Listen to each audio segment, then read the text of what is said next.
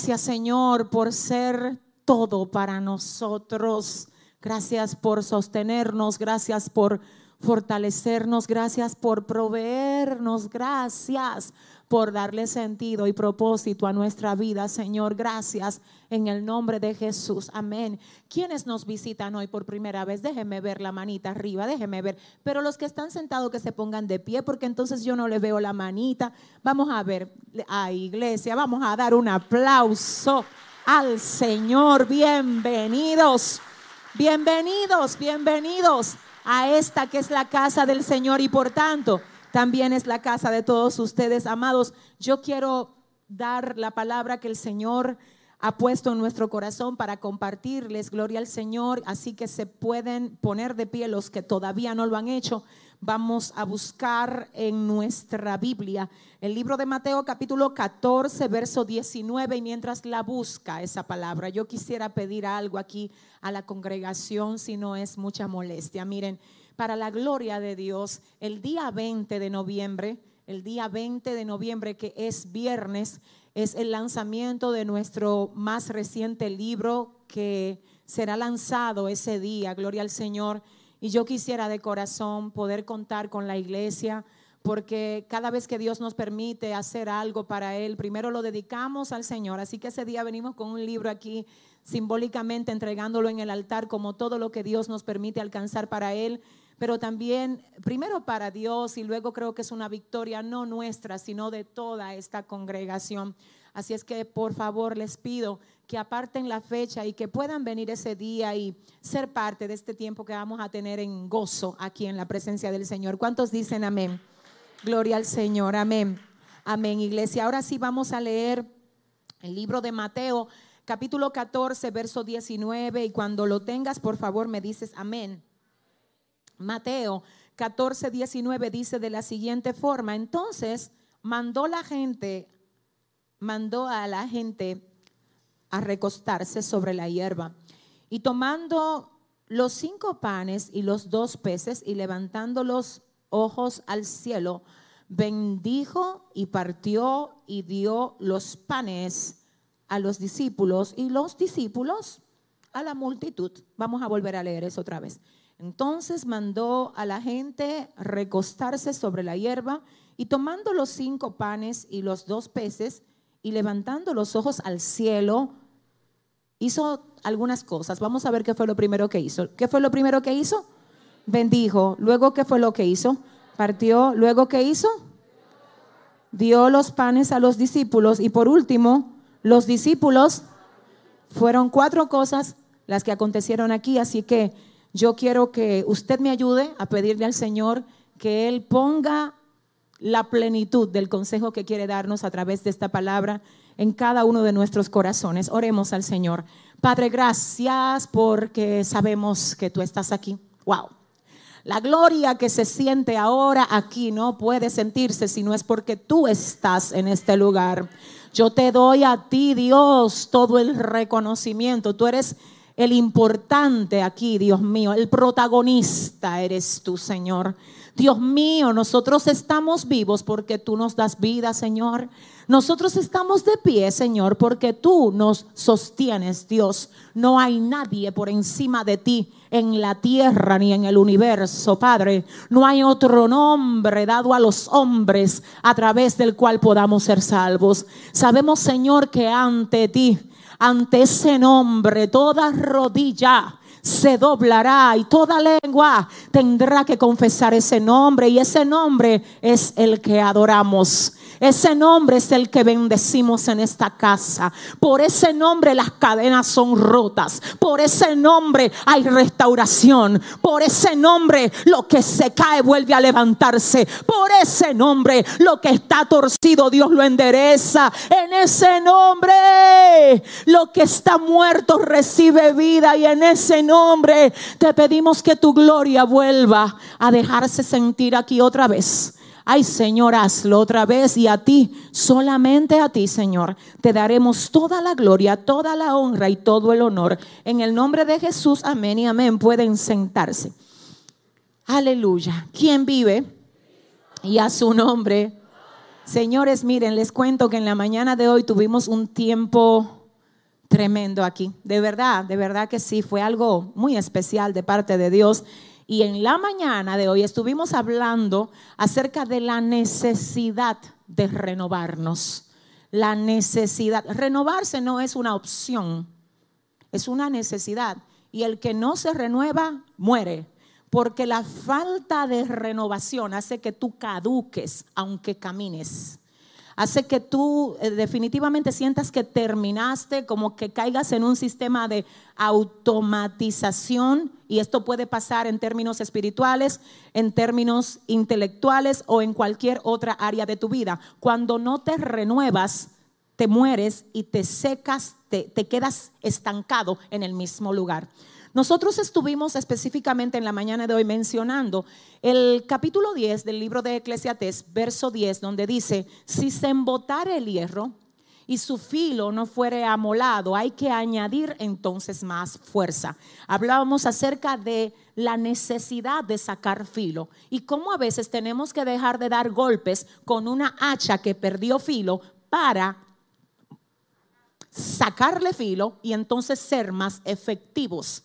Hay personas que creen que detenernos a sacar filo es perder tiempo y realmente tú pierdes tiempo cuando no te dispones a sacar filo. En ese punto también decíamos que el decimosexto presidente de los Estados Unidos, llamado Abraham Lincoln, él dijo en una ocasión, si me das un hacha, me das un árbol y me das seis horas para talar el árbol, yo voy a pasar cuatro afilando el hacha y dos talando el árbol, porque yo no voy a dar golpes con una hacha que no tiene filo. Cada vez que Dios te entrega un proyecto, saca filo para que seas efectivo. Cada vez que Dios te pone algo en la mano, saca filo. Cuando Dios te da algo, tú comienzas golpeando con filo porque acabaste de comenzar. Pero el uso hace que se desgaste el filo tú te sientes desgastado en algún momento de tu vida en todas las áreas, en todas, porque por el uso, el uso te gasta. Pero cuando tú ves que te gasta, el problema no es gastarse. Aquí todo el mundo en algún momento nos gastamos. El problema es no renovarse.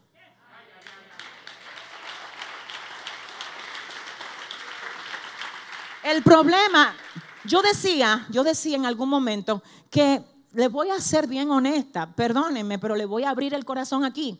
Señores, lo peor no es dejar de sentir la presencia de Dios, porque a todos nos pasa. A mí me ha pasado y nadie me diga que si usted tiene más de dos años en el Evangelio, usted no ha sentido un momento donde usted dice, ¿y dónde está Dios? Yo me siento sola, ¿dónde está? El problema, el problema más grande de un creyente no es que no sienta a Dios, es acostumbrarse a vivir sin sentir a Dios. ¿Alguien está aquí? ¿Alguien está aquí? ¿Sabes por qué? Porque tú puede que no lo sienta, pero eso debe de ser una alarma para ti. Para que tú digas, espérate, que yo no lo siento. Y si no lo siento, no fue porque Dios se movió, porque Dios no se mueve. Algo tiene que estar pasando conmigo. Así es que yo voy a ir a tener un encuentro con Dios. Por eso yo amo la canción que dice, necesito yo necesito un encuentro con el Dios vivo. Es que quiero verme con Él, porque cuando entro en conexión con Él, se va lo seco. Cuando entro en conexión con Él, se quiebra el desánimo. Si yo entro en conexión con Dios, se renueva en mí todo lo que está gastado. Y hay alguien aquí hoy que le tiene que decir a su vecino, renuévate. Dile, dile con autoridad, díselo, díselo. Pero como que tú le estás dando una orden, dile, mira, renuévate. Dile, saca filo, dile, saca filo. Saca filo. Ese fue el mensaje de la mañana. Ahora yo voy a hablarles hoy. Ahora. Así que dile a tu vecino. ¿Qué es lo que tú le vas a decir? Vamos a ver. ¿Por qué? ¿Por qué?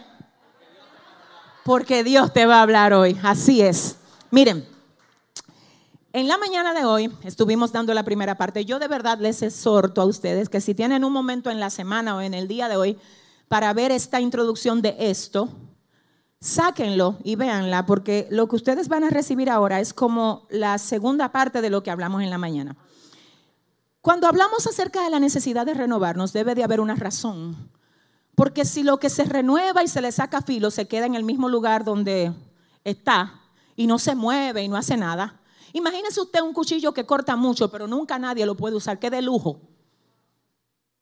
Entonces, ¿qué pasa? Dios nos dice en la mañana, renuévense.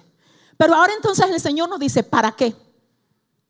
¿Para qué yo me tengo que renovar?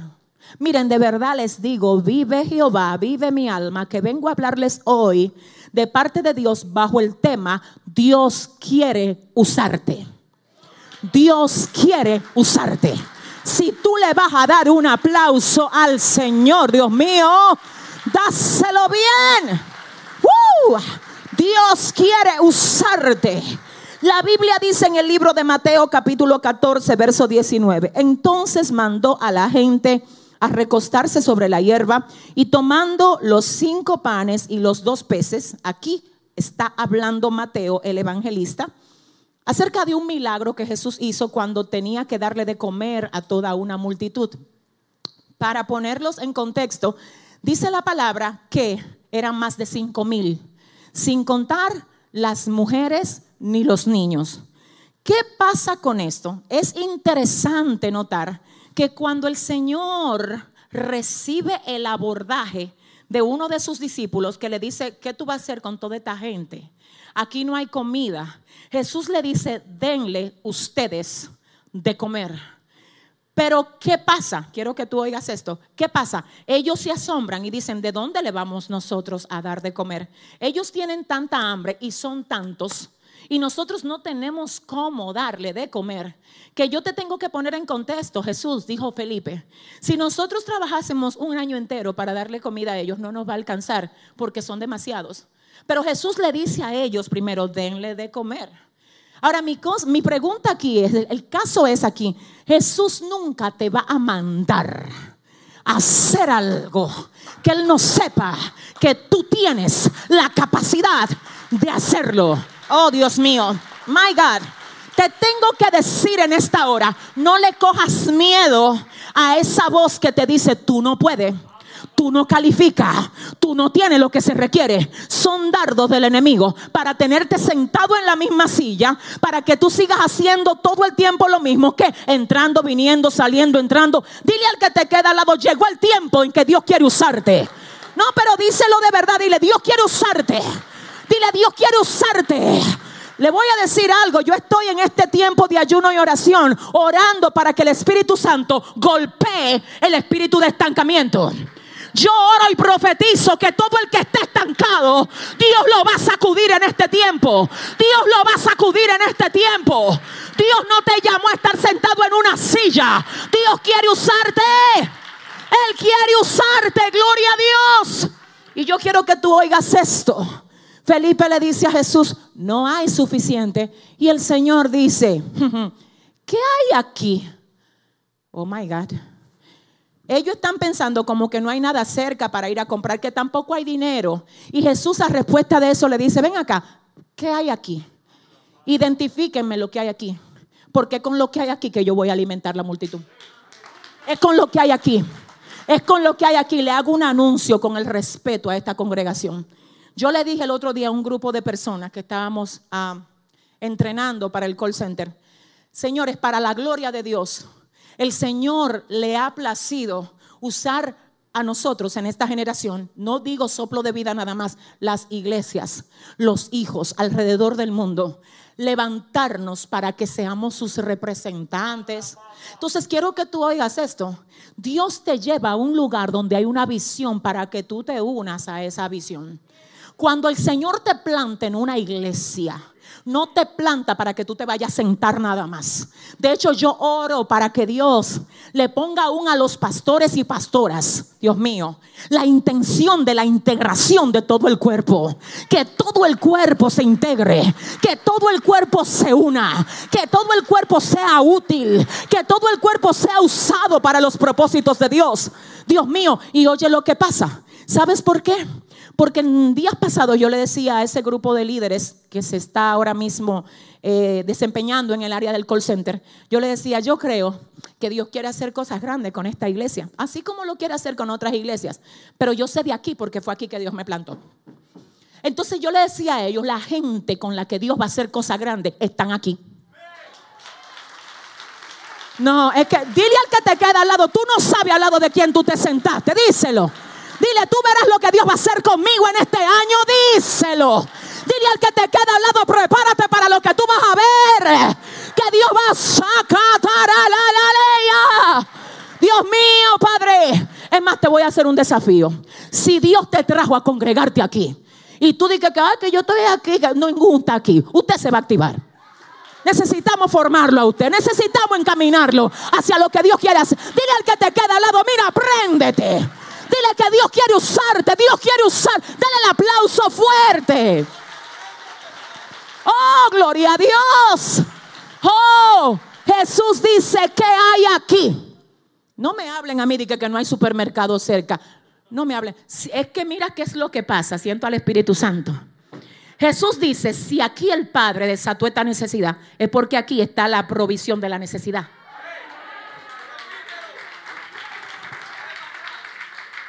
Escúchame, cuando Dios te pone a ti frente a un problema, lo que te está diciendo es, tú puedes con eso. ¿Tú sabes por qué fue que el Señor puso a David frente a Goliat? No, es que déjame ayudarte. Déjame ayudarte.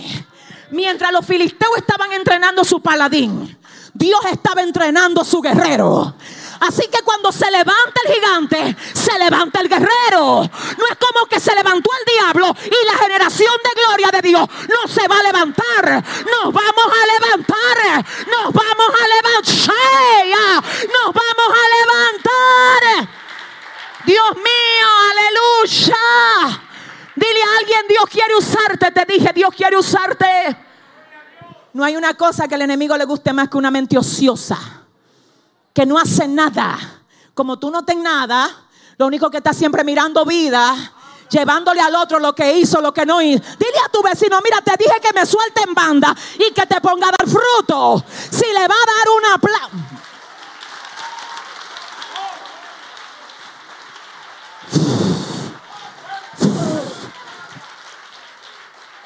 Escucha esto. Escucha esto, lo que pasa es que si tú no entiendes quién tú eres ni lo que tú portas, tú te vas a dejar ahogar por lo que te está pasando. Pero es que te quiero volver a recordar mi corazón que Dios nunca te va a permitir estar al frente de algo que ya Él no te haya preparado para tú derribar. Ay, pastora, que se levantó el diablo en mi casa. Levántatele tú. ¿Para qué que están las armas espirituales? Ayuna, métele fuego a los infiernos. Vamos a ver si el diablo va a aguantar la presión de los ayunos y oración. Shama, satua, ya tu amasa. Si le vas a dar el aplauso, dáselo. Ay, Dios mío. Ay, Dios mío. Esto no es así, Dice que tú me das, yo me quedo como un zambá. Yo no soy zambá. Tú me das y espera el golpe para atrás. Hay gente hoy que se tiene que levantar a devolver el golpe aquí. Hay gente hoy que tiene que agarrar las armas y decirme, levanto hoy. Porque Dios quiere usarme. Y si tú vas a dar un aplauso, dáselo bien. Dios mío, ¿sabe algo para ponerlo en contexto con lo que estamos hablando? En la semana abrimos el call center aquí. Aquí hay un grupo de gente Mire, hermano, yo voy a ser bien honesta, de verdad. Yo entré hace dos días ahí, que fui a orar. El Señor me mandó a orar por ellos. Cuando yo entré, yo dije, Dios mío, ¿y qué es esto? Una corriente de gloria así. Cuando vuelvo allá y presento al equipo, porque estoy orando por ellos, ayunando, buscando a Dios, el Señor me dice, lo que pasa es que ahí lo que yo tengo ahora mismo es un grupo de gente que el diablo creyó que no se iban a levantar. Es que, es que, Shama vienen de, ser golpeados por algo. Es que vienen de ser golpeados por algo y ahora agarran la llamada y le responden a tú el que llama diciéndole, Jehová lo hizo conmigo. Jehová lo hizo conmigo. Jehová lo hizo. Él lo va a hacer contigo también. En otras palabras, Dios quiere usar hasta los golpes que tú recibiste en tiempo. Alguien está aquí que sepa que Dios quiere usarlo Felipe, ¿qué hay aquí? ¿Qué hay aquí? No me venga de que, que no hay supermercado. Olvídate, el problema de mucha gente que está pendiente de lo que le hace falta y no ha abierto los ojos para ver lo que tiene. La Biblia dice en el libro de Hebreos capítulo 11, verso 3, por la fe entendemos haber sido constituido el universo, de modo que lo que se ve fue hecho de lo que no se veía.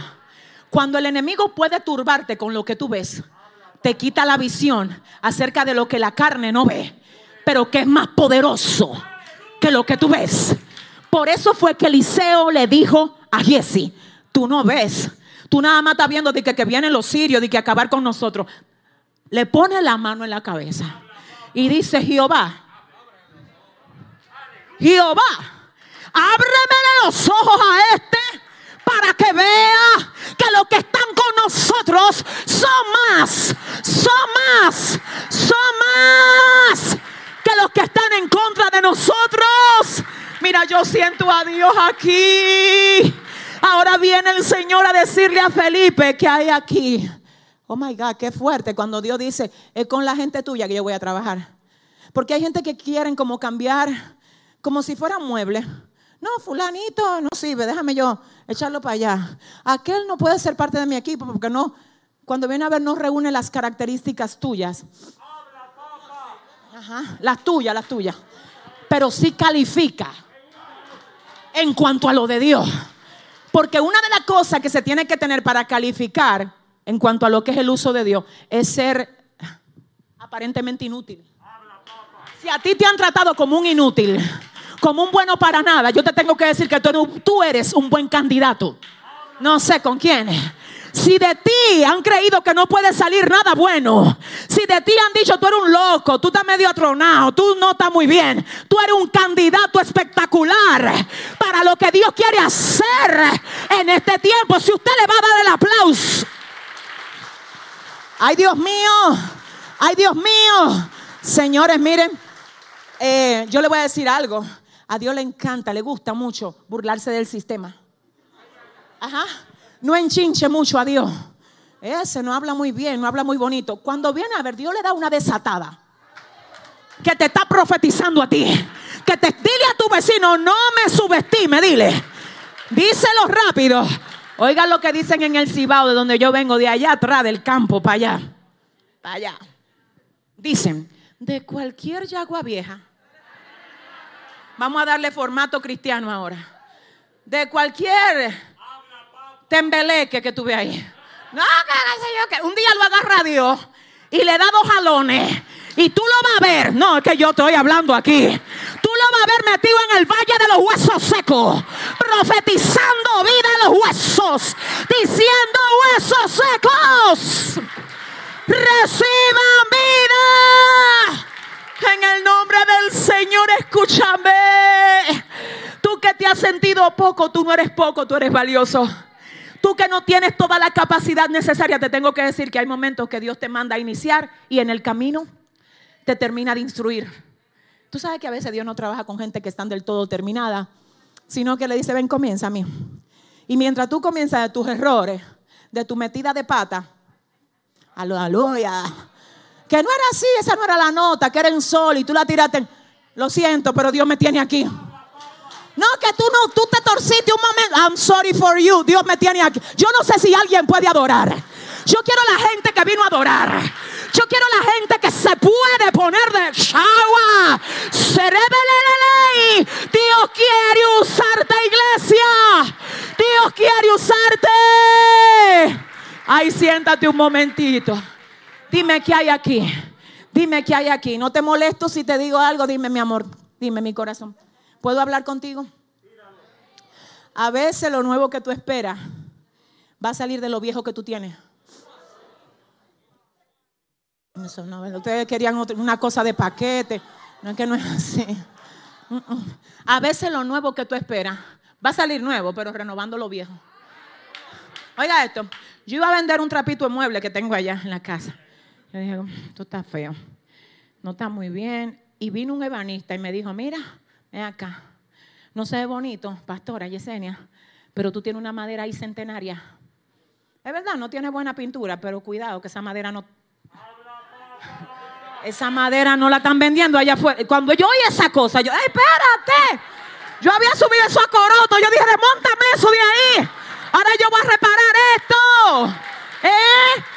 ¿Sabe por qué no lo.? Mire, eh, Dios mío. Perdóname que te tengo que decir que hay gente que tú le estás pasando todos los días por el lado. Y Dios te está diciendo: si tú te unes a esa madera. Tú ves, hermana, que tú todos los días. Dice el Señor: Mira, no viste la madera. Si tú haces una alianza espiritual con esa mujer si tú te conectas con ese hombre, tú verás lo que Dios va. Dile al que te queda al lado, yo te necesito. Dile, Dios quiere usarnos, Dios quiere usarnos, Dios quiere usarnos. Dale el aplauso mejor de ahí, iglesia. Ay, Padre. Aleluya. ¿Qué hay aquí? Sale Felipe, bueno, te tengo mala noticia. Aquí lo que hay es un muchacho Qué fuerte. ¿Qué es lo que había?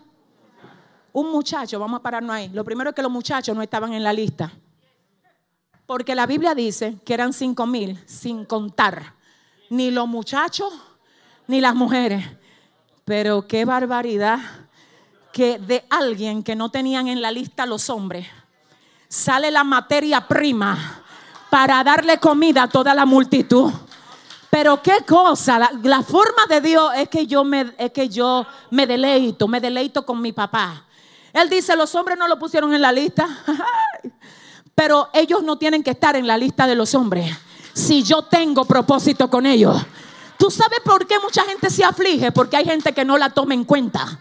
Hay gente que se siente mal porque tú dices, fulano, me siento como left out, como, como echado a un lado como me tienen aquí y ellos tienen su grupito allí, ¿en qué grupo tú quieres estar? ¿En el de los hombres o en la lista de Dios? Si usted está en la lista de Dios, no importa que le rechacen. No importa que le rechacen. La Biblia dice, aunque mi padre y mi madre, es que aunque mi padre y mi madre me dejaren, con todo Jehová me recogerá. El muchacho que tenía los cinco panes y los dos peces no estaba en la lista. Pero ahora es un tremendo, tremendo punto el hecho de que el Señor lo manda a buscar. Y el Señor dice, tráiganmelo a él, que no está en la lista, tampoco tiene suficiente. Son cinco panes y dos peces. Ahora bien, ¿qué pasa con esto? ¿Y hacia dónde voy? ¿Y por qué me introduje con la renovación? Hablamos acerca de la necesidad de renovarnos en la mañana. Y ahora venimos con el tema, Dios quiere Dios quiere. Dijimos que si tú tienes filo y no tienes nada que hacer, te conviertes en algo con filo, pero de lujo. Y yo espero estar hoy hablándole a gente que, mire, se rebelan contra el hecho de ser un cristiano de vitrina y un cristiano de lujo. Usted no vino aquí a modelar zapatos. Usted no vino aquí a modelar, de que, los peinados, el perfume, no fue a eso que yo no vine a modelar. Yo vine, Satua, yo vine, yo vine a dar fruto, yo vine a dar fruto. Dile al que te queda al lado, yo no sé a lo que tú viniste, dile, dile, dile. Pero yo vine a dar fruto aquí. Si ese es usted, el aplauso.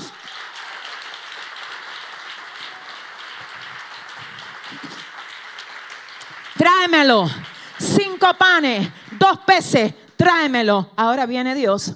Jesús, ay Dios mío, Jesús, señores, yo amo esto porque es que yo no sé. Viene el Señor y dice, tráemelo aunque no sea suficiente.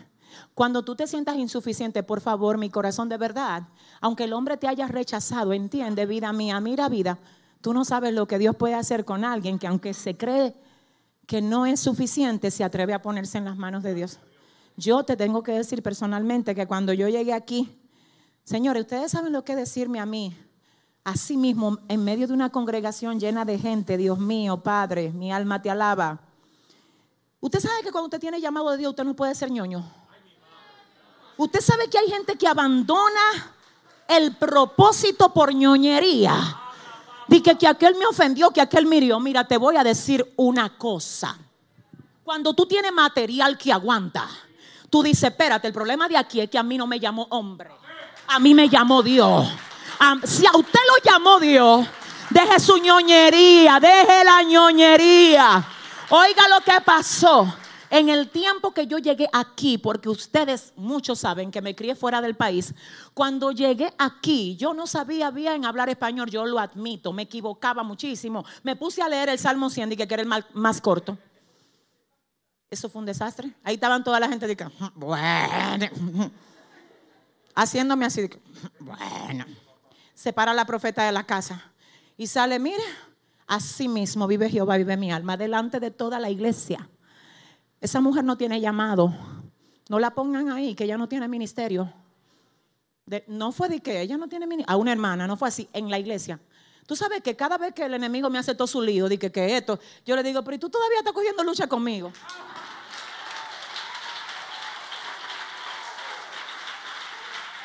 Todavía tú estás con la misma vaina. Ay, hombre, pobre tú.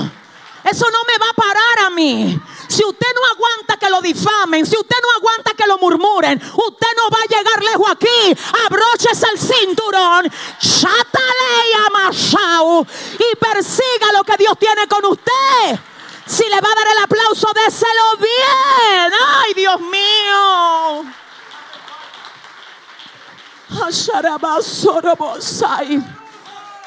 Solamente piénselo, a usted lo llaman, usted ahí todo elegante, usted. Ven acá, ahí en el frente, la iglesia entera. Usted no tiene llamado. Usted, no deberían ni de pararte ahí porque tú no sabes lo que dice. Está bien, yo no dije nada. Siempre ese ha sido mi estilo. Yo no hablo con gente incorrecta. No, no digo nada. No digo nada. Yo voy donde mi fuente.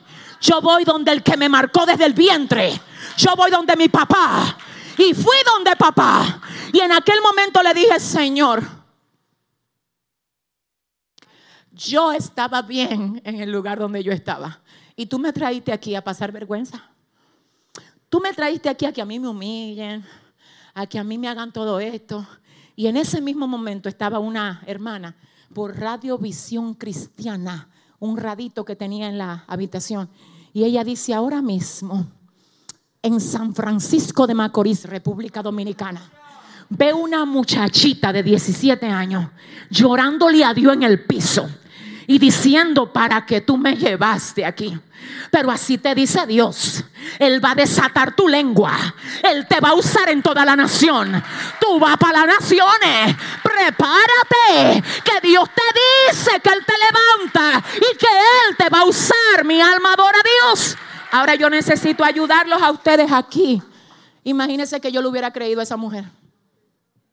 No, no, pero solamente piense Dios no me hubiese usado para que muchas vidas llegaran a Él.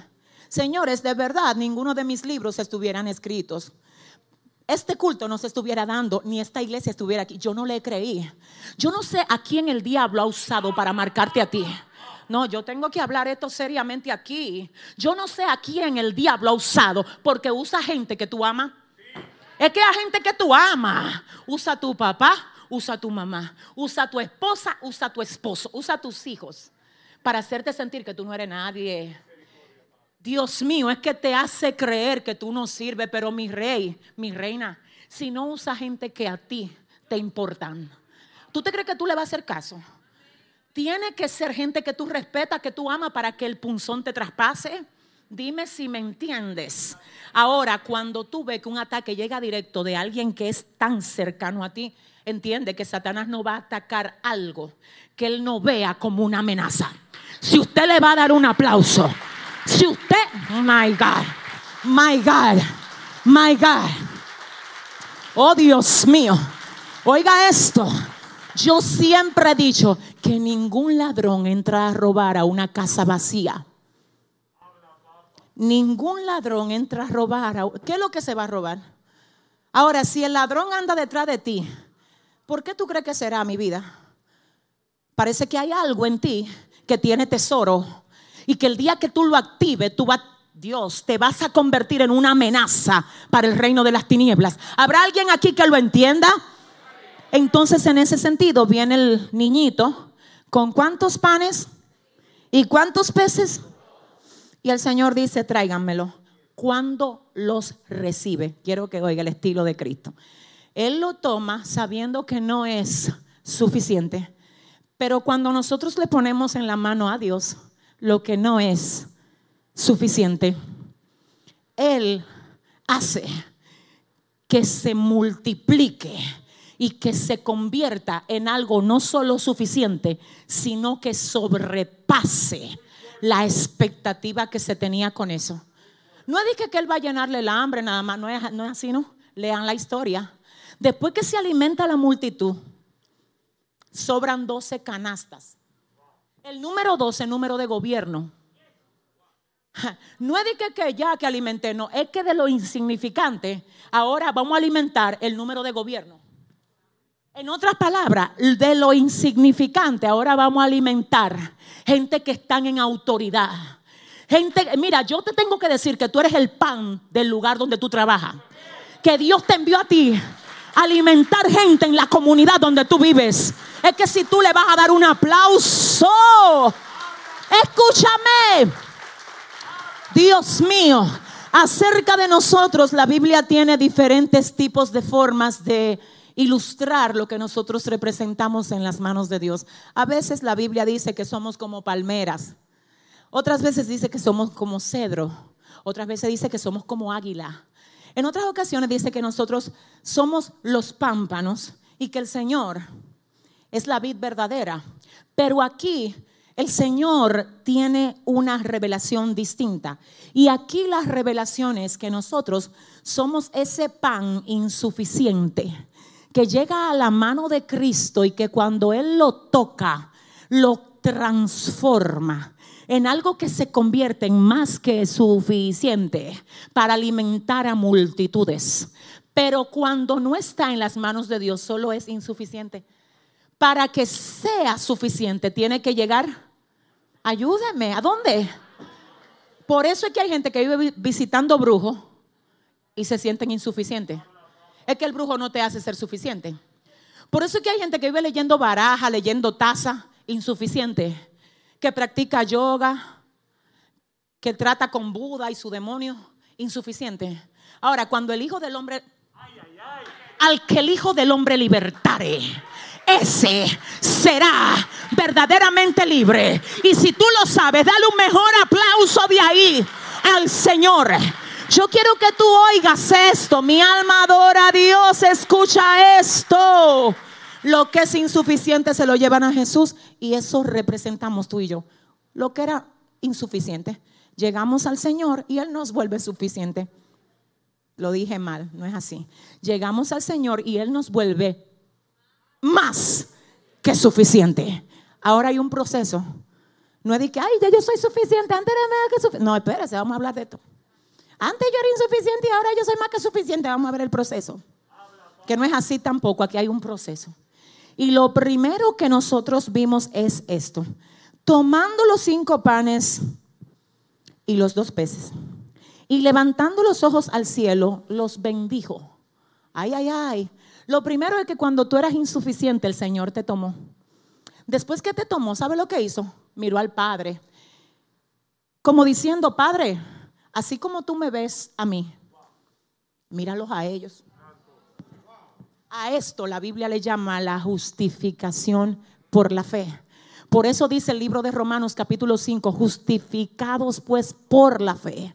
Tenemos paz para con Dios por medio de nuestro Señor Jesucristo. Pero además de la justificación por la fe, nos santifica.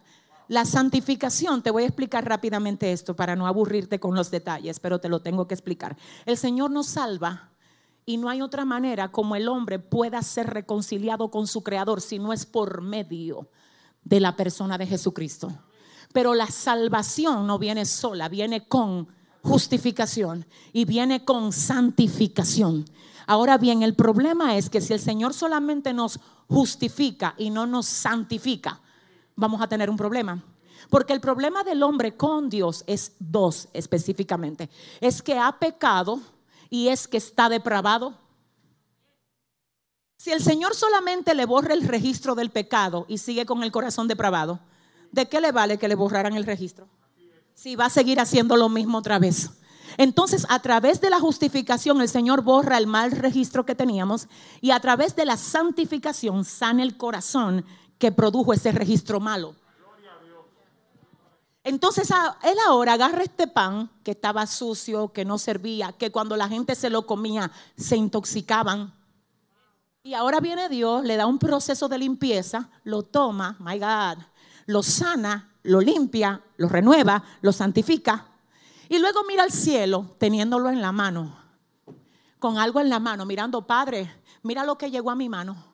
Tú sabes, a mí me gusta esto. La Biblia dice que el Señor intercede por nosotros. Ay, qué bello. ¿Cuánta gente siempre diciéndole a otro, ora por mí? Eso es bíblico y eso es de Dios. Y yo me alegro, yo creo que hay mucha gente que ora por mí. Yo de hecho lo pido, que ustedes siempre oren por mí. Pero una de las cosas que a mí más me llenan de alegría es saber que el Señor intercede por mí. La Biblia dice que Él está sentado a la diestra del Padre intercediendo por nosotros. Ahora, ¿qué pasa con esto? Quiero que tú oigas, wow, mi alma adora a Dios. Después que toma lo que es insuficiente, lo procesa, lo limpia, lo sana, lo salva, lo renueva. Ahora viene y hace algo, lo bendice. No, déjame ver. No, no, no. Hay gente que creen que no están bendecidos porque han, han sacado unos cálculos raros. Hay gente que cree que la bendición es tener un carro nuevo. Hay gente que cree que la bendición es poder comprar una casa. Y eso es importante, señores, por favor, entiéndanme, eso es muy importante. Pero te tengo que decir algo, tú eres tan bendecido cuando no tienes una casa como lo eres cuando la tienes. Tú eres tan bendecido cuando tienes que coger un Uber como cuando tú tienes tu carro esperándote ahí. Porque te voy a decir una cosa, si la bendición se tratara de posiciones o de posesiones, ¿por qué? ¿Cómo tú me explicas que hay gente que tiene millones que no lo conoce y se suicidan? ¿Y cómo tú me explicas que hay gente que lo único que tiene es lo suficiente para vivir y andan caminando que tú crees que son millonarios? Porque que nada lo turba. Y tú dices, pero ¿y dónde que venden eso? ¿Pero de dónde salió esto? Es que tú sabes que tú tienes un papá que es responsable de ti. Y si tú lo sabes, dale un aplauso al Señor mejor de ahí, Dios mío. Oh, la bendición de Jehová es la que enriquece. Y te voy a decir una cosa, tú, tú no, yo no sé si tú me vas a creer o no, pero hay gente que se pone en ropita de 200 pesos y se paran al lado de que lo que se pone en ropa de 10 mil. No es que tú no entiendes lo que es la gracia. Si tú quieres saber lo que gracia es, mira a tu hermano. Mira a tu vecino y dile, wow, dile, oh my God. Dile al que te queda al lado, pero cuánta gracia tengo yo sentada al lado mío. Si le va a dar un aplauso, da santo, dáselo bien. Hey, hey. Diga conmigo la gracia, la gracia. no juegue mucho con alguien que tiene gracia. Esa gente por la gracia llegan a los sitios y le dan los trabajos. No es que por el currículum, es la gracia. ¡Hey! ¡Hey! ¡Aleluya! Esa gente como tiene gracia puede trabajar con gente que nadie lo quiere y ellos lo agarran y lo ayudan a crecer porque tienen gracia. Yo quiero saber si tengo a tres gente aquí con gracia. Yo quiero saber si tengo cinco con gracia. ¿Dónde está la gente que tiene gracia? Oh my God, mi alma adora a Dios. Escucha esto, los bendijo. ¿Qué fue lo que hizo? ¿A quién? ¿A qué bendijo? Lo que era que in. Ahora los bendijo. La Biblia dice que el Señor nos bendijo con toda bendición en los lugares celestiales. Yo no sé cómo es que andan un grupo de cristianos por ahí. Dice turbado, dice que porque le hicieron brujería. ¿Pero qué brujería? ¿Eh? Yo no quiero que usted, si es miembro de aquí de Soplo Bedida, me salte a mí y que con que a usted le están haciendo. Mire. ¿Eh? ¿Eh? Que me hicieron brujería. ¿Qué brujería? ¿Tú te crees que eso es así? Cuando tú vienes al Señor mi amor, escúchame. Es un cerco que te ponen. Es un cerco. Es un. Yo quiero hablar con la gente que tiene cerco. Es un cerco. Es un cerco. No es como que diga que a ti te va. Ven aquí, ¿qué es esto? Pero si tú proteges a tus hijos, no es como que tus hijos andan por ahí realenco. Tú lo tienes en tu casa protegido. El que se quiera ver con ellos se tiene que ver contigo primero. No déjame ayudarte. La Biblia dice, si ustedes siendo malo, si ustedes siendo malo dan buenas dádivas a sus hijos, pónganse a pensar lo que vuestro Padre Celestial no va a hacer por ustedes. ¿Eh? ¿Eh? Entonces escúcheme, escúcheme. Mire, le voy a decir una cosa. No que se llevaron una hebra de mi cabello, que se llevaron la media izquierda, pero dile a tu vecino, mira, suelta eso. Dile que nadie puede maldecir lo que Dios ha bendecido. Lo voy a volver a decir otra vez. Nadie puede maldecir lo que Dios ha bendecido, dice la palabra, que cuando uno de los reyes se sintió atemorizado por los hijos de Israel, mandó a buscar un profeta llamado Balán para que maldijera a Israel. Y dice la palabra que el rey que se sentía intimidado le dijo, te voy a dar lo que sea para que me maldiga esa gente. El profeta le dice, hay un tema aquí. Hay un problema feo. Tú, a ti te cogió con maldecir alguien que no le puede caer maldición. Esa es la turbación de mucha gente que se deja usar del diablo contigo. Que a ellos le cogió con maldecir. No, por ahí dicen, te cogió con mala cosa. Yo quiero que tú cojas un poquito de flow ahora y tú digas, al enemigo le cogió con mala cosa. Porque a mí nadie me va a poder maldecir. Dios me ha bendecido y nadie puede maldecir lo que Dios ha... Dios mío. Aleluya. Viene Balaán, ay, ay, ay, y le dice al rey, yo no lo puedo maldecir. Pero ¿y por qué tú? Yo te estoy dando de todo para que lo maldiga. ¿Cómo tú no lo puedes? Lo que pasa, aquí hay un problema. Esa gente la bendijo Dios. Y a esa gente la protege Dios. Señores, perdónenme, yo no sé si ustedes crean esto o no, yo solo voy a decir lo que yo leí. Leí un libro de Rebecca Brown, no sé si ustedes conocen quién es Rebecca Brown una mujer con una autoridad espiritual tremenda en la liberación. Y ella eh, escribió un libro que se llama Liberando a los cautivos. Tremendo, yo lo tremendo. Si usted se quiere meter en guerra y en pleito, si usted no quiere ser un zamba, aguantando golpes de que del diablo, usted dice, espérate que yo voy a ponerme los guantes y me voy a subir al ring. Me voy a subir al ring con la ayuda de papá. Y yo sé que con la ayuda de Jehová yo soy más que vencedor por medio de aquel que nos llamó. Entonces, Rebecca Brown escribe diciendo que ella, oiga bien, en una ocasión tuvo que trabajar con una persona que salió del satanismo. Óigame y ella dice que esa persona para ser libre fue un proceso. Y ella dice, en medio del proceso de que Dios me puso a mí ayunar y a orar por esta mujer que era satánica, bruja, ella me dice que la mujer que estaba atada estaba tan comprometida en ese sistema diabólico que ella salía de los cuerpos, del cuerpo, juntamente con los que practicaban igual el satanismo. Y dice que en una noche cuando ella salió antes de Halloween, por eso es que la gente no sabe, porque qué hacemos haciendo vallado en... No me... No sé, no sé. Te voy a decir algo, y esto es muy delicado. Ahora mismo hay satánicos que están ayunando. Los hijos del diablo ayunan para matar, robar y destruir. Entonces tú me estás diciendo a mí que el ejército de Dios se va a esclavizar con una cuchara y con una taza de café. Yo vengo a hablar con alguien que tiene que sacudirse hoy y decirle a su vecino, préndete, préndete, porque Dios quiere usarte. Se dice que ellos se fueron en manadas a maldecir las familias de aquella comunidad en uno de los estados. Y cuando esta mujer con la que trabajó Rebeca, que estaba siendo ministrada, ve que los que andaban con ella fuera del cuerpo haciendo maldiciones por la comunidad, dijeron a esa casa que está allá, no nos acerquemos. Ella dice que una de las cosas que la hizo buscar de Dios fue ese bloqueo, porque yo andaba maldiciendo todas las casas. Entonces la muchacha dice, pero ¿y por qué a esa casa no nos podemos acercar? Es que ahí viven unos cristianos. Para allá no podemos coger eso tiene un cerco. No, pero espérate. Tú ves mientras tú estás aquí, en esta iglesia, lo tuyo tiene un cerco allá afuera. No, es que yo vengo a hablar con. Shawa, Maisoa. Dile al que te queda al lado, lo mío tiene un cerco. Dile, mis hijos tienen un cerco. Díseselo a alguien. Dile, mi esposo tiene un cerco. Mi familia tiene un cerco. Oh, Padre, un cerco, un cerco. Pero falta más. En ese mismo libro ella dice, ella dice que una de las cosas que no pueden hacer los satánicos es ir a ofrecer sacrificio a una tumba de un cristiano.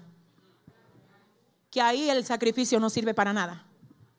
Oh, pero ¿y qué pasó? Y no está muerto ya. Ahí hay uno que sirvió a Dios mientras estaba en la tierra, que el diablo lo tiene que respetar. Yo no sé si tú sabes que el diablo tiene que respetar la gente de Dios. Yo no sé si tú sabes que el enemigo no va a poder destruir lo que Dios está edificando. Si usted lo sabe, dele un aplauso fuerte al Señor en esta hora.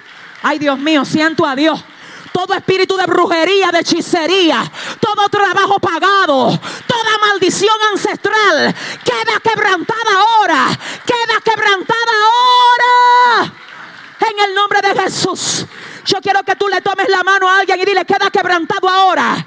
Todo pacto de maldición ancestral queda quebrantado ahora. Todo lo que vino enviado del enemigo hoy queda avergonzado, queda avergonzado, queda turbado ahora en el nombre de Jesús y queda libre por la sangre de Cristo. Siento al Espíritu Santo. Lo primero que el Señor hace es que nos ven, que nos, que nos bendice. Y luego de que nos bendice, yo quiero que usted oiga, ayúdeme aquí, que ya estamos terminando. Lo primero es que hace que los bendice.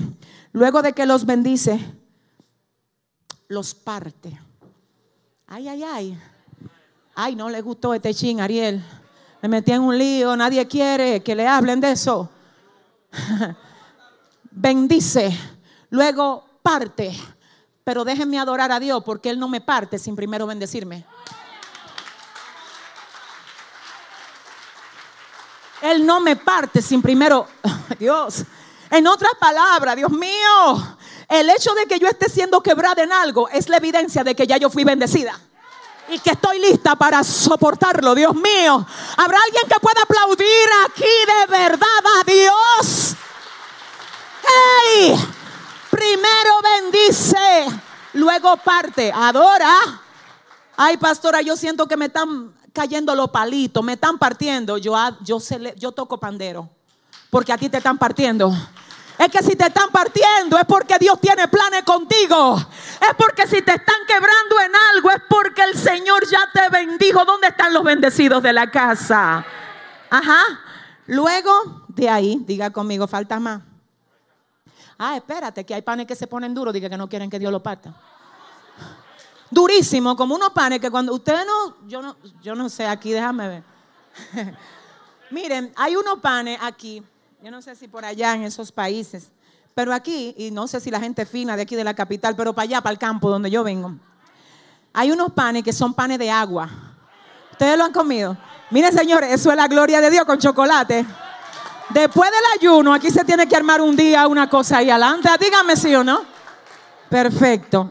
Los panes de agua, cuando están recién sacados de ese horno, hermano, mire, de verdad, se lo prometo, eso es Dios. Porque vienen duritos, ¿verdad? Es como un cascarón. Y cuando usted lo hunde, ay Dios mío, gloria a Dios, espérense. Ahora, eso he acabado de sacar de ese horno.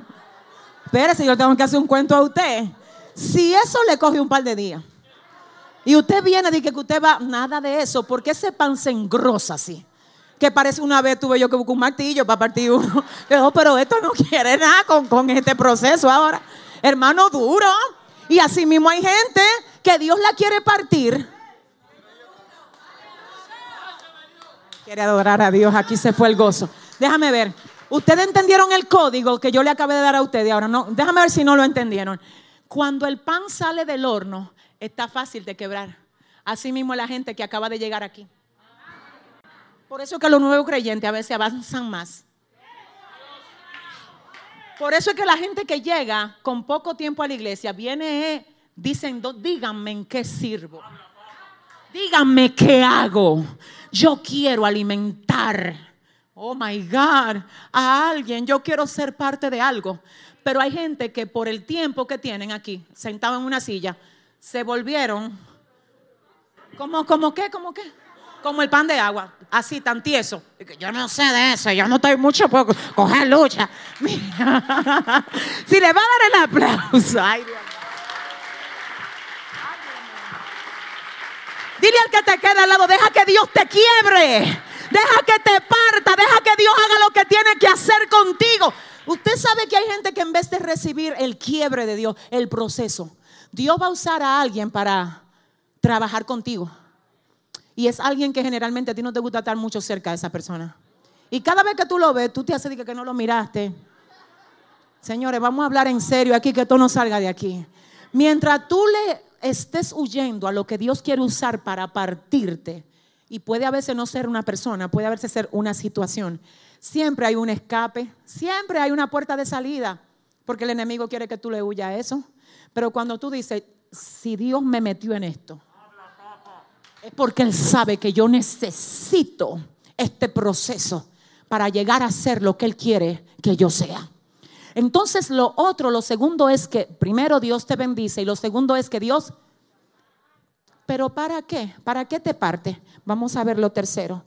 Luego de que los partió, ay Dios, esto no te va a gustar esto mucho. ¿Se lo digo o no? No le digo. Si me dicen claro, si lo puedo decir, lo digo. Vamos a ver, lo digo. Primero los bendijo, luego, ahora lo tercero se lo dio a los discípulos. Ay, espérate. Porque no era de que, Dios me había llamado a mí, me bendijo, ahora me procesó y ahora no es así. Ahora a los discípulos. Oye, ¿qué representan los discípulos en esos panes? La gente que sirve como puente entre lo que Dios va a hacer contigo y el Dios que te llama. Espérate, te voy a ayudar. No era como que los panes, lo bendijo, lo partió, ahora Jesús fue a dárselo a la gente. No es así. Oiga cómo es. Hay un discípulo en el medio. Oh, pero ¿qué es lo que representa? Hay un discípulo en el medio. ¿A quién representa el discípulo? Al pastor, al líder. al líder. Porque hay un por eso es que mucha gente ya dije que lo quebró Dios. Ya yo, ya yo ando como un pan, listo. Ellos se fueron solos sin los discípulos déjame ayudarte. El discípulo es la persona que te guía en Dios. Es la persona a la que Dios le dice, toma, guíamelo. Toma, ayúdamelo. Ay, Espíritu Santo.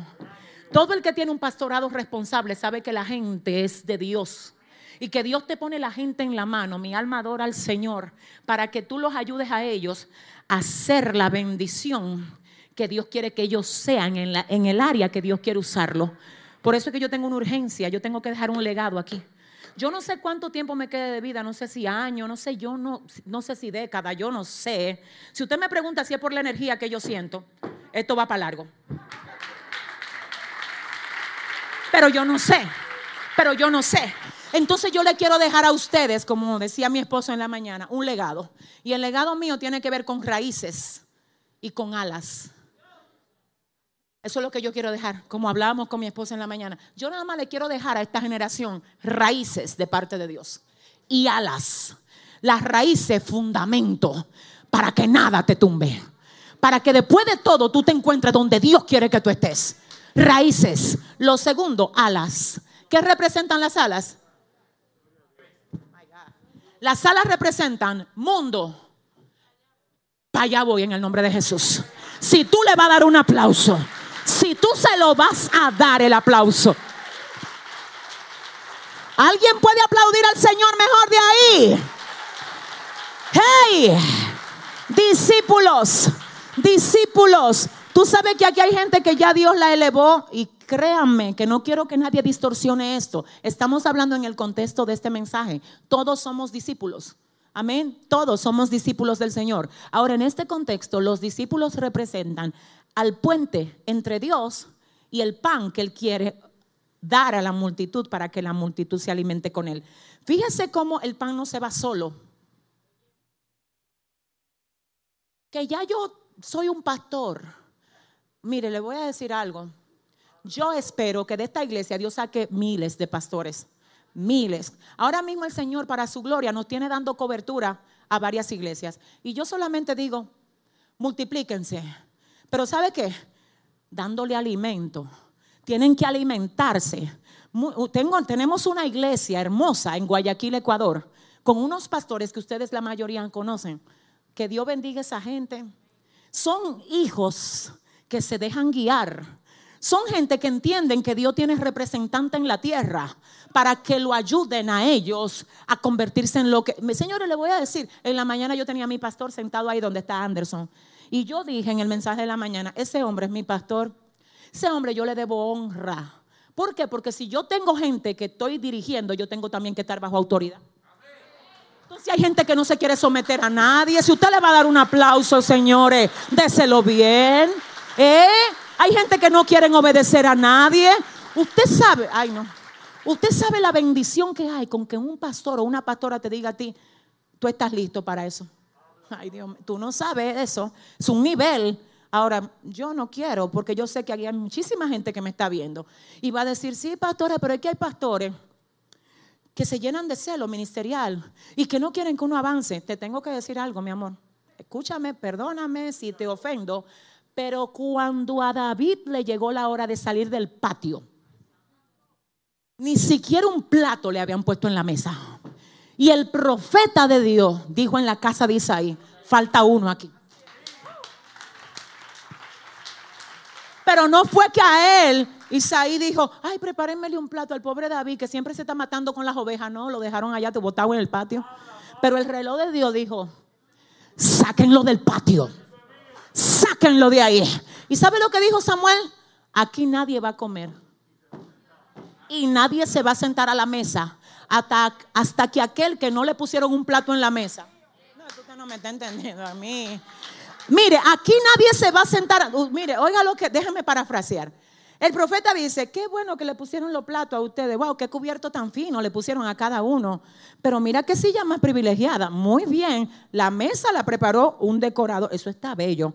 El problema es que aquí hay un, un tema, porque precisamente a quien no le pusieron un plato, es que Dios está mandando a buscar. Y el Señor dice que hasta que no traigan a aquel que no le dieron un plato, ninguno de los que tienen plato se pueden sentar. Si usted le va a dar un aplauso, si se lo va a dar, déselo bien. Aleluya. ¿Qué significa esto? Escúchame. No hay Isaí que pueda en contra de un David que le llegó el tiempo. Voy a repetir eso. No hay un Saúl. No hay un Isaí. No hay nadie que pueda detener a Dios cuando Dios dice, tú vas para arriba, porque yo te levanto. Así que yo exhorto con muchísimo respeto a los ministros, líderes que están viendo esto, que identifiques cuál de tu gente está lista para alimentar a otros. Porque nosotros no estamos llamados a estancar gente, es hacer que la gente alimente a otro. Si usted le va a dar el aplauso, ay Padre, muy fuerte. Aquí hay una gloria tremenda en este altar, aleluya. Oh, espérese, ayúdeme. Primero lo, ajá, segundo, tercero, y lo cuarto, ¿qué es? Los, no fue el Señor que se lo dio a la multitud. Adórale, déjame leértelo. Y dice, se lo dio a los discípulos y los discípulos a la multitud. Adórale que Él vive. Fueron los discípulos que se lo dieron a la multitud. Entonces te digo algo, mira, yo siento al Espíritu Santo. Dios te llamó a alimentar. Y el problema de mucha gente que ya también algunos discípulos le están diciendo hace rato, pero intégrate a los ministerios. Yo no sé, yo, yo no estoy muy seguro si yo voy a pertenecer. Mira, dile al que te queda al lado, dile, es que te necesitamos ahora, dile. Yo me voy a integrar, pero en el año 2022, cuando yo arreglo una cosa, dile a tu vecino, es ahora, es hoy. Diga conmigo fuerte, es hoy, es hoy. Le voy a decir algo, si usted está esperando que todo esté perfecto, que usted tenga la provisión, que usted tenga todo, para usted arrancar, usted nunca va a hacer nada.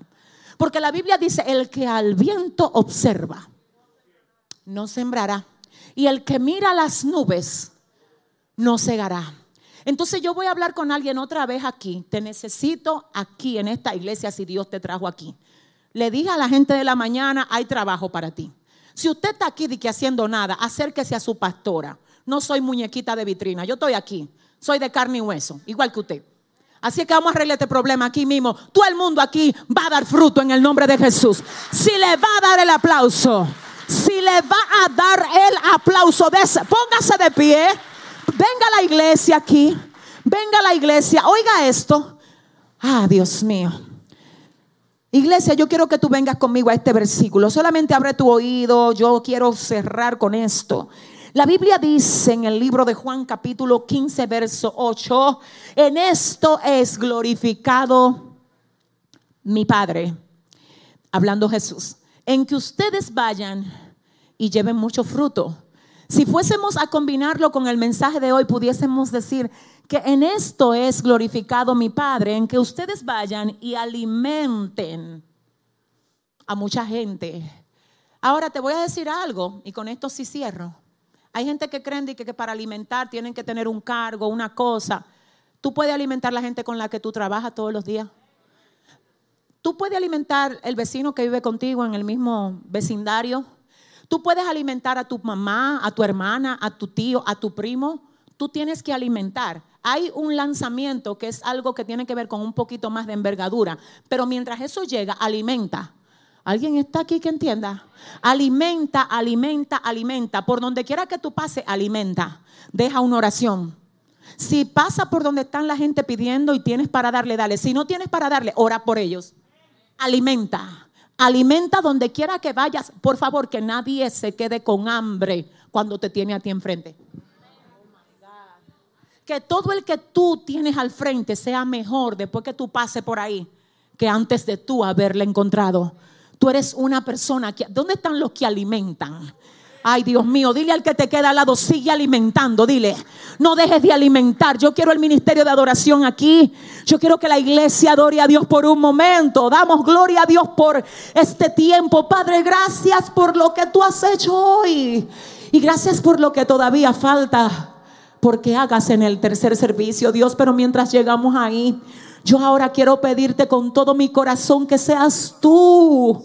Ay, Padre, prendiendo la llama en el corazón de cada vida que está aquí hoy. Ay, Padre, por favor, Señor. Rompe, Padre, todo estancamiento. Quiebra, Dios, toda ligadura. Padre, actívalos, actívalos, actívalos. Señor, que hagan algo para ti, que produzcan fruto. Porque en esto es glorificado el Padre en que nosotros demos mucho fruto. Padre, llévate la inseguridad, llévate el miedo, llévate el letargo, llévate el prejuicio, llévate todo lo que quiera impedir que ellos den el fruto que tú quieres que den, Dios mío. Ay, Dios mío, levántanos y ayúdanos a alimentar. Es que queremos alimentar, Señor, queremos alimentar para tu gloria a otros, Señor, que estén hambrientos de ti, mi Dios. Yo quiero ahí donde tú estás pedirte algo. Si tú sabes que tú no has estado alimentando a otros con el pan que tú representas en las manos del Señor. Si tú sabes que tú no has hecho nada por ser útil en la obra de Dios, si solamente te estás conformando con estar sentado ahí o sentada ahí, yo quiero que tú le digas al Señor, Señor, ayúdame para yo poder ser útil para ti. Yo quiero que tú le digas, Señor, yo quiero hacer algo para tu obra, para que tu reino avance. Úsame para alimentar a otros. ¿Por qué no me ayudas a orar por ti ahora? Yo quiero que tú le digas al Señor, Señor, no es solamente, Padre, que yo sea creyente, que sea cristiano, es también que yo pueda usar lo que tú me diste para yo poder edificar a otras personas que necesitan ser edificados, Padre. Yo quiero que ustedes repitan esta oración. La gente de las redes, ¿tengo a alguien ahí en las redes, producción? Tengo gente. Amén, gloria a Dios por ustedes. Atentos ahora, por favor repitan esta oración. Esa oración que vamos a hacer aquí es tan efectiva allá como lo es aquí. Porque para Dios no hay barreras, no hay fronteras, no hay nada de eso. Amén. Así es que la gloria que está aquí yo oro para que tú la sientas allá también. Así que oremos ahora. Repitan conmigo, Señor Jesús. En esta mañana te entrego mi corazón, te entrego mi vida para que tú me cambies para que tú me liberes, para que tú me transformes.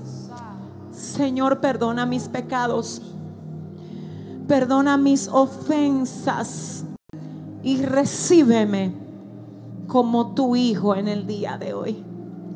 Yo te acepto como mi Señor, como mi Salvador, para que tú hagas conmigo lo que tú quieras hacer a partir de hoy.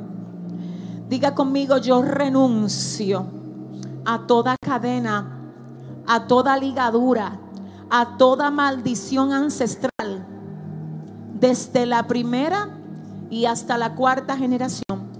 En el nombre de Jesús, ayúdame a permanecer firme delante de ti todos los días, todos los días de mi vida, hasta que yo parta o hasta que tú vengas por mí.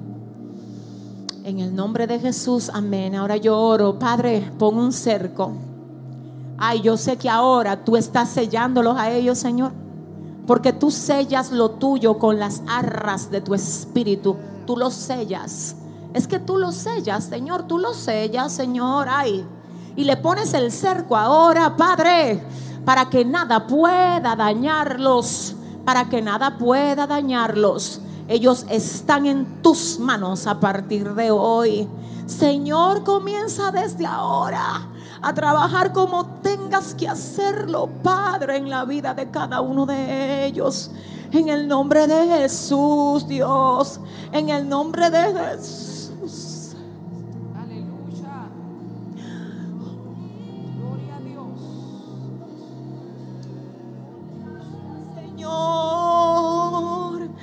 Gracias por todos los que se han convertido hoy a través de las redes también, Señor. Afírmalos que nunca retrocedan y que puedan ser productivos y fructíferos para la gloria tuya. Que nada los desvíe, que nada los aparte de ti. Y que puedan, Señor, en algún día verte la cara y que tú les digas, lo hicieron bien, aceptándome y viviendo para mi voluntad y para llevar a cabo los propósitos que yo tuve con ustedes. Dios, hazlo. Y a ti, solo a ti te vamos a dar toda la gloria y todo el honor. En el nombre de Jesús. Amén y amén. Pueblo, vamos a aplaudir a Dios por esta victoria.